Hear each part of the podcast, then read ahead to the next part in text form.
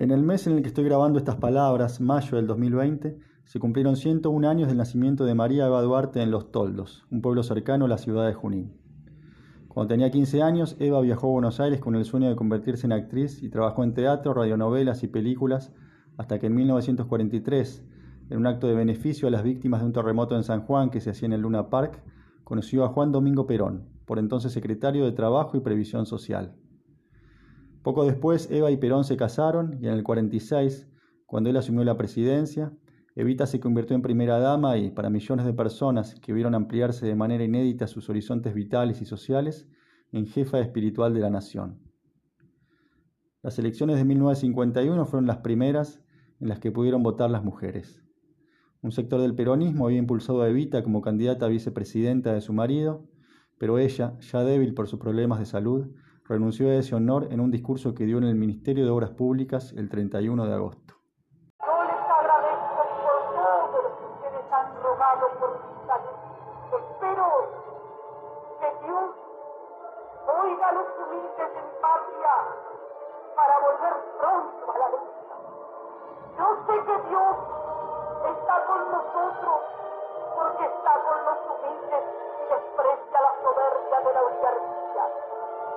momento la victoria será nuestra.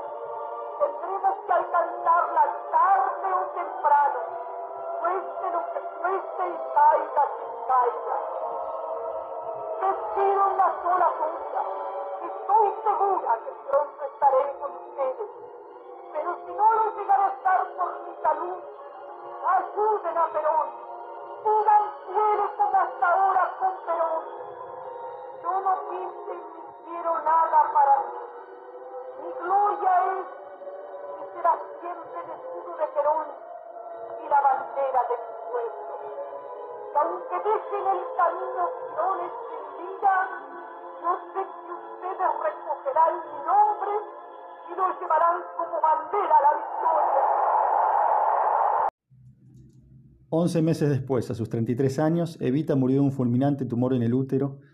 y muchos de sus opositores salieron a escribir Viva el cáncer en las paredes de la ciudad. El cadáver de Evita fue embalsamado y colocado en el segundo piso de la sede de la CGT de la calle Sopardo. Unos años después, en junio del 55, un grupo de militares sublevados bombardeó la Plaza de Mayo, matando a 308 personas y tres meses más tarde concretaron el golpe de Estado que instauró la autoproclamada Revolución Libertadora. Perón tuvo que exiliarse y el cadáver de Evita permaneció intacto unas semanas. Pero la noche del 22 de noviembre, el jefe de Servicio de Inteligencia del Ejército, coronel Carlos Eugenio Mori Koenig, entró con una patota a la CGT. La orden del presidente Aramburu había sido la de secuestrar el cadáver para, como le había prometido a los padres de Eva, darle cristiana sepultura pero Koenig metió al cuerpo en una camioneta y lo paseó por la ciudad. Primero lo llevó a una unidad del ejército en Belgrano y después lo dejó en el altillo de la casa de un colega, el mayor Arandía, en la avenida General Paz al 1500. Una noche Arandía escuchó pasos en la entrada de su casa y creyendo que se trataba de una brigada peronista que venía a rescatar el cadáver, no dudó en disparar en la penumbra con su 9 milímetros. La supuesta intrusa era su mujer, embarazada, que cayó muerta al instante. Luego de esa muerte, Koenig quiso llevar al cadáver de Evita a su casa, pero su mujer se opuso. Tiempo después, su hija Susana contaría, Papá lo iba a traer a nuestra casa, pero mamá se puso celosa. Entonces lo llevó a su despacho y lo colocó en una caja que mantenía en posición vertical. Ahí invitaba a sus amigos, entre quienes se encontraba la futura cineasta María Luisa Bember y les exhibía el cuerpo de Vita como un trofeo. Hay testigos que afirman que Koenig manoseaba y hasta ultrajaba el cadáver. Muchos años después se supo que, al enterarse de esas vejaciones, el presidente Aramburu sacó de su cargo al depravado y ordenó una operación militar secreta. El cuerpo de Vita fue trasladado en forma clandestina a Italia y fue sepultado en un cementerio de Milán con una identidad falsa. Durante los 14 años siguientes, una laica conocida como Tía Pina le llevó flores a la tumba a una tal María Maggi de Magistris, sin saber que en realidad se trataba de Eva Duarte de Perón. El coronel elogia mi puntualidad. Es puntual como los alemanes, dice. O como los ingleses. El coronel tiene apellido alemán. Es un hombre corpulento, de cara ancha, tostado. He leído sus cosas, propone. Lo felicito. Mientras sirve dos grandes vasos de whisky, me va informando casualmente que tiene 20 años de servicios de informaciones, que ha estudiado filosofía y letras, que es un curioso del arte. No subraya nada, simplemente deja establecido el terreno en que podemos operar, una zona vagamente común. Desde el gran ventanal del décimo piso se ve la ciudad en el atardecer, las luces pálidas del río. Desde aquí es fácil amar, siquiera momentáneamente, a Buenos Aires pero no es ninguna forma concebible de amor lo que nos ha reunido. El coronel busca unos nombres, unos papeles, que acaso yo tenga. Yo busco una muerta, un lugar en el mapa. Aún no es una búsqueda, es apenas una fantasía, la clase de fantasía perversa que algunos sospechan que podría ocurrirse. Algún día, pienso en momentos de ira, iré a buscarla. Ella no significa nada para mí, y sin embargo iré tras el misterio de su muerte detrás de sus restos que se pudren lentamente en algún remoto cementerio. En 1971, otro presidente de facto, Lanusse, le devolvió a Perón el cuerpo de Vita, que fue trasladado a España, donde permaneció aún después de que Perón volviera a la Argentina. En 1970, los montoneros habían asesinado en una estancia de la localidad de Timote al ex dictador Aramburu y en 1974 secuestraron su cadáver para presionar al gobierno de Isabel Perón a que repatriara el cadáver de Evita. El 17 de noviembre, entonces, el cuerpo de Eva viajó a Buenos Aires y fue colocado junto al de su marido en una cripta diseñada en la Quinta de Olivos, donde ambos permanecieron hasta el golpe de Estado de 1976. Emilio Macera, jefe de la Armada, propuso tirar el cuerpo al mar. Videla y Agosti, que ya iban a tener tiempo de llevar a cabo esas actividades con cuerpos todavía vivos, ordenaron que se lo trasladara al cementerio de la Recoleta, donde descansa desde entonces. El coronel sabe dónde. Se mueve con facilidad en el piso de muebles ampulosos, ornado de marfiles y de bronces, de platos de maíz y cantón. Sonrío ante el yonkin falso, el figari dudoso. Pienso en la cara que pondría si le dijera quién fabrica los yonkin, pero en cambio elogio su whisky. Él bebe con vigor, con salud, con entusiasmo, con alegría, con superioridad, con desprecio. Su cara cambia y cambia mientras sus manos gordas hacen girar el vaso lentamente. Esos papeles, dice. Lo miro. Esa mujer, coronel. Sonríe. Todo se encadena, filósofo. A un potiche de porcelana de Viena le falta una esquirla en la base. Una lámpara de cristal está rajada. El coronel, con los ojos brumosos y sonriendo, habla de la bomba. La pusieron en el palier. Creen que yo tengo la culpa. Si supieran lo que he hecho por ellos, esos roñosos. ¿Mucho daño? Importa un carajo. Bastante. Mi hija. La he puesto en manos de un psiquiatra. Tiene 12 años, dice. El coronel bebe, con ira, con tristeza, con miedo, con remordimiento. Entra su mujer con dos pocillos de café. Contale vos, negra, ella se va sin contestar, una mujer alta, orgullosa, con un ritus de neurosis. Su desdén queda flotando como una nubecita. La pobre quedó muy afectada, explica el coronel, pero a usted no le importa esto. ¿Cómo no me va a importar? Oí decir que al capitán N y al mayor X también les ocurrió alguna desgracia después de aquello. Hasta junio de 1956, Rodolfo Walsh era un periodista al que no le interesaba demasiado la coyuntura política. Estaba afincado en La Plata, donde su mujer había sido designada directora de una escuela para ciegos, y sus pasiones eran la literatura fantástica, la escritura de cuentos policiales y el ajedrez, disciplina que practicaba varias noches por semana en un café de la ciudad. Seis meses antes le habían zumbado cerca las balas de un enfrentamiento entre fuerzas oficiales y las de Valle, un general peronista, intento de sublevación que había llevado a la Revolución Libertadora a fusilar a decenas de personas en diferentes puntos de la provincia, pero no les había prestado demasiada atención. Hasta que una noche, entre la cerveza y los tableros de ajedrez, Walsh escuchó la frase de otro comensal que le cambiaría la vida. Hay un fusilado que vive. Esas palabras lo llevaron a interesarse por ese fusilado vivo y ese interés derivó en su obra maestra, Operación Masacre, un libro que inauguró un género literario en la Argentina, el de la novela de no ficción, y que echó luz sobre los fusilamientos. Así, a través de esta investigación, se supo que la noche del 9 de junio, luego de la fallida sublevación de un militar peronista, un grupo de 12 simpatizantes peronistas que estaban reunidos en una casa de Vicente López, a la espera de novedades, mientras jugaban a las cartas y escuchaban una pelea de boxeo por la radio, habían sido secuestrados por militares oficiales y habían sido conducidos a un basural de José León Suárez, donde fueron fusilados a sangre fría.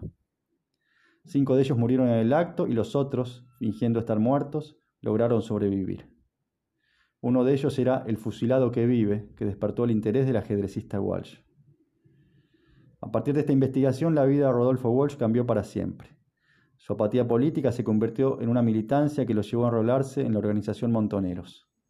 Su hija Vicky, también miembro de esa organización, murió durante un enfrentamiento con los militares el 29 de septiembre del 76. Y el 25 de marzo del 77, un día después de haber escrito su carta abierta a la Junta Militar y mientras repartía por la ciudad, Rodolfo fue acribillado a balazos en la esquina de San Juan y Entre Ríos por un grupo de tareas comandado por Alfredo Astiz y el Tigre Acosta. Pero el mayor X tuvo un accidente, mató a su mujer. ¿Qué más? dice, haciendo tintinear el hielo en el vaso. Le pegó un tiro una madrugada. La confundió con un ladrón. Sonríe el coronel. Esas cosas ocurren. Pero el capitán N tuvo un choque de automóvil, que lo tiene cualquiera, y más él que no ve un caballo ensillado cuando se pone en pedo. ¿Y usted, coronel? Lo mío es distinto, dice. Me la tienen curada. Se para, da una vuelta alrededor de la mesa. Creen que yo tengo la culpa. Esos roñosos no saben lo que yo hice por ellos. Pero algún día se va a escribir la historia. A lo mejor la va a escribir usted. Me gustaría. Y yo voy a quedar limpio. Yo voy a quedar bien. No es que me importe quedar bien con esos roñosos, pero siente la historia, ¿comprende? Ojalá dependa de mí, coronel. Anduvieron rondando. Una noche uno se animó, dejó la bomba en el palier y salió corriendo. Mete la mano en una vitrina, saca una figurita de porcelana policromada, una pastora con un cesto de flores. Mire, a la pastora le falta un bracito. Derby, dice, 200 años. La pastora se pierde entre sus dedos repentinamente tiernos. El coronel tiene una mueca de fierro en la cara nocturna, dolorida. ¿Y por qué creen que usted tiene la culpa? Porque yo la saqué de donde estaba, eso es cierto, y la llevé a donde está ahora, eso también es cierto. Pero ellos no saben lo que querían hacer, esos roñosos no saben nada, y no saben que fui yo quien lo impidió. 15 años antes de su muerte, a principios de los 60, Rodolfo Walsh, en busca de explicaciones sobre el misterio del cadáver de Vita, logró entrevistarse con el coronel Koenig, el depravado necrófilo, en su departamento de la avenida Callao. El contacto fue hecho a través de un tal Pugliese, un conocido en común de ambos, quien le había dicho a Koenig que Walsh era un gran escritor. Es mejor que Borges, le dijo, y Koenig, que decía haber estudiado letras, accedió a la entrevista. Unos meses antes había explotado una bomba en su palier. Este encuentro sirvió de base para que Rodolfo Walsh escribiera Esa mujer, un cuento señalado como una obra maestra de la literatura argentina por la simplicidad de su lenguaje y por la capacidad de elipsis y condensación. En el prólogo del libro que contiene el cuento, Walsh dice que fue escrito entre 1961 y 1964, aunque en algún momento aclaró que lo escribió en solo dos días, uno del 61 y uno del 64.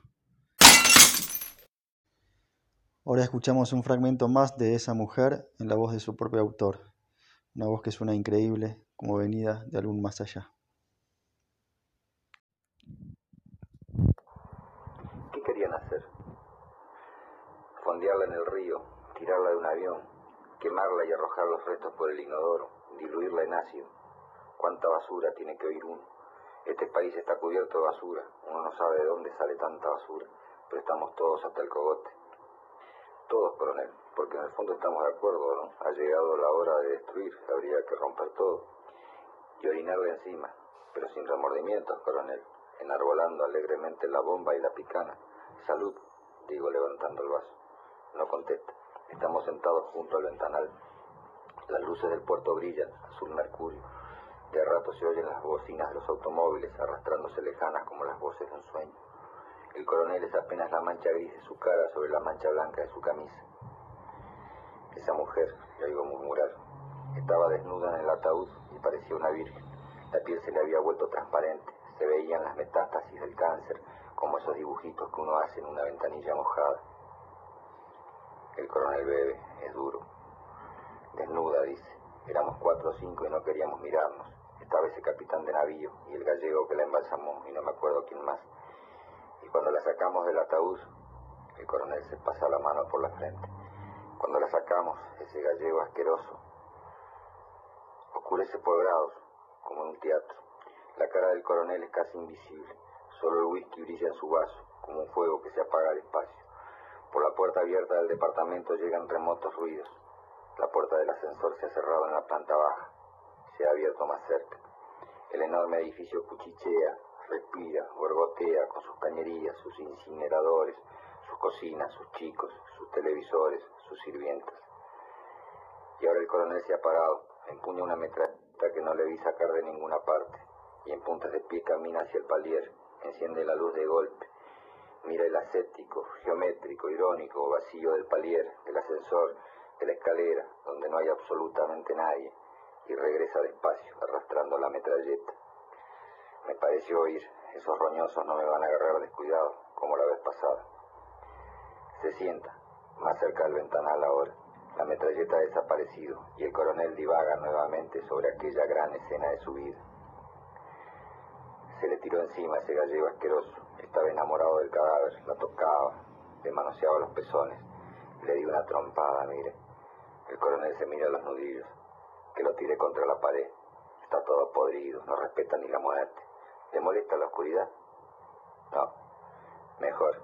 Desde aquí puedo ver la calle y pensar. Pienso siempre, en la oscuridad se piensa mejor.